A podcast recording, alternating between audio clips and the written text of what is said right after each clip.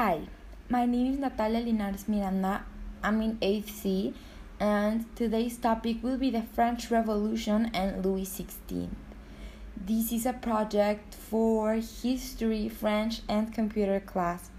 So let's get into it. So, I'm going to give you a little introduction about the French Revolution. And the French Revolution was a revolutionary movement that shook France between 1787 and 1799. The, fr- the first of the general causes was the social structure, okay?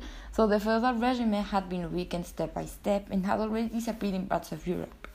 The increasingly numerous and prosperous elite of wealthy commoners aspired to political power in those countries. So wealthy people wanted to have more money. That's what they are saying. And uh, the debate continues about the exact causes of the French uh, uh, of the French Revolution, but the following reasons are commonly adduced. So the first one is that the peasants were acutely aware of their situation and were less and less willing to support the feudal system. So what they are saying here is that they were aware of their situation. They were aware that wealthy people was becoming even more wealthy and poor was more poor. So they didn't like this because they were hard workers, okay? Uh, then the French participation in the American Revolution had driven the government to the brink of bankruptcy. So what happened here is that Louis XVI gave money to America to help them for the revolution. But this money was money we didn't have on spare. Okay? So France didn't really have money to spare and give to America, but Louis gave the money to America anyway. So again, they were becoming even more poor.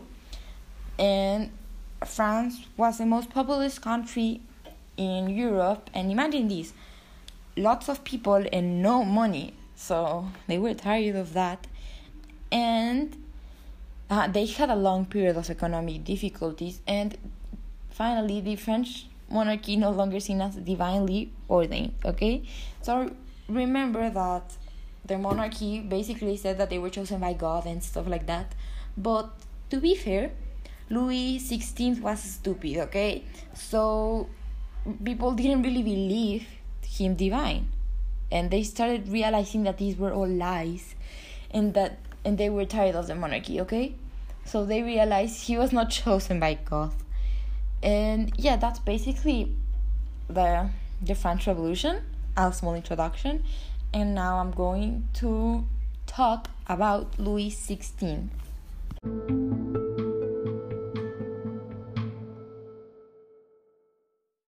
He was born on August 23, 1754, in the Palace of Versailles, France uh, Louis was the grandson of Louis XIV of France, known as the Sun King. He became the heir to the throne on his father's death in 1765. His education was given to him by the Duc de la Bourgogne, who taught him to avoid others knowing his thoughts. In my personal opinion, this is the only thing he was good at. Okay? Uh, with the death of Louis XIV, he succeeded to the throne in May 1774. People believed him still immature and with lack of self confidence. He had not enough strength of character or power of decision to combat or give support to his ministers. His approval of French financial and military support for American colonists was great, but the borrowing required to pay, leading them to the brink of bankruptcy. And as I already mentioned, this one this was one of the principal causes of the French Revolution. Okay, and Louis' incapacity to rule, his resolution, and his surrender to reactionary influences were responsible for the failure of a constitutional monarchy. Louis ignored all of this and continued to have fun hunting and, and he kept on going with his personal hobbies. This is why the royal family was transferred to a Tuileries palace in Paris. He refused to follow the advice tendered to him, abdicating all of his responsibilities. While he tried to escape from the capital, he was caught and brought back to France, losing all his credibility as a monarch. By the time this happened, he seemed to be dominated completely by the queen.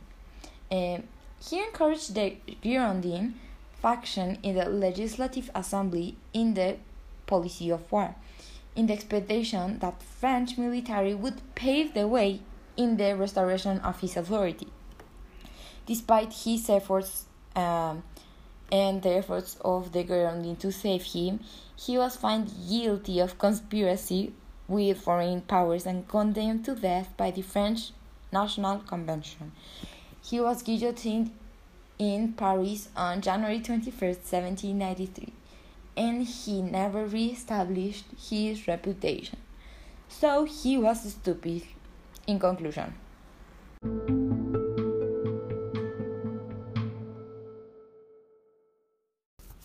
Les paysages de la Révolution française. Les villes sont pleines de sang et de morts. S'il y a beaucoup de fumée, il y a des barricades faites de portes, de meubles et de toutes sortes de matériaux. Louis VI Penderie.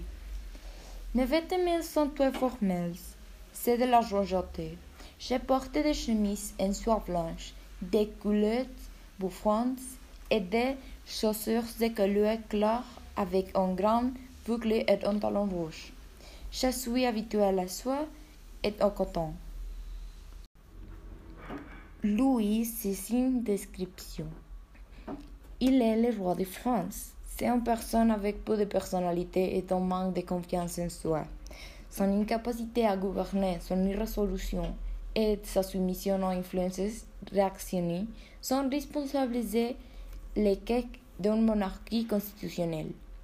Il refuse de suivre les conseils qui lui sont proposés et abdiquer ses responsabilités.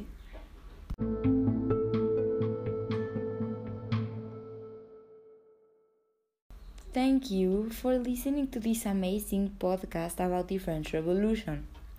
Merci, madame. Thank you, Miss Tats. Y gracias, Jojo. Have a good one.